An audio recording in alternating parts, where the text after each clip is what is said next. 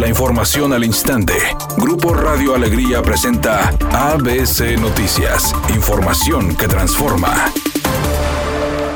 El secretario de Salud en el Estado, Manuel de la O, reportó nuevamente un incremento en el número de contagios diarios de COVID-19, al llegar a 995, cifra más alta reportada desde enero pasado. Además, indicó que en las últimas 24 horas se registraron 13 nuevos fallecimientos confirmados por el virus. Por otra parte, dio a conocer que dos bebés están contagiadas de COVID-19 en el Estado, agregando que una de las pacientes es una infante de 25 días de nacida, mientras que la otra bebé tiene 9 meses de edad, por lo que reiteró la importancia de mantener las medidas de prevención contra el virus pidiendo a la ciudadanía contener la infección ya que nadie está exento de contagiarse.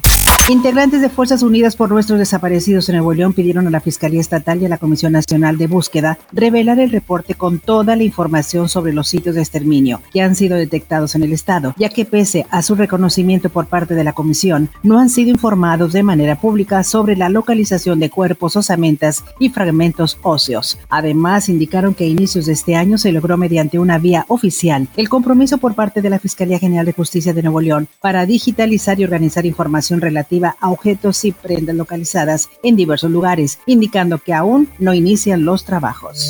La Secretaría de Relaciones Exteriores confirmó que, en solidaridad con el pueblo cubano, el gobierno de México envió a La Habana alimentos, medicinas y 40 millones de litros de hidrocarburos. El cargamento salió el pasado viernes y llegará la tarde-noche de este lunes. La Cancillería manifestó que, al margen de ideologías políticas, nuestro país siempre ha sido solidario con otros países. Ahora le toca apoyar a Cuba, donde existe una crisis social por temas políticos. Editorial ABC con Eduardo Garza. La unidad de inteligencia financiera ya investiga las presuntas empresas fantasmas que facturaron más de 700 millones de pesos a la Universidad Autónoma de Nuevo León. Los investigadores ya pidieron la contabilidad de los negocios involucrados. La UNI ya cesó a dos funcionarios de adquisiciones, pero aún no hay nadie procesado. Todo esto derivado de investigaciones periodísticas y las pesquisas van a continuar.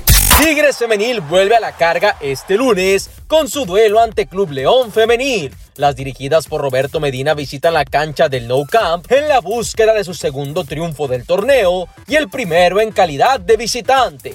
Cabe mencionar que este duelo ante las Esmeraldas está programado a las 19 horas.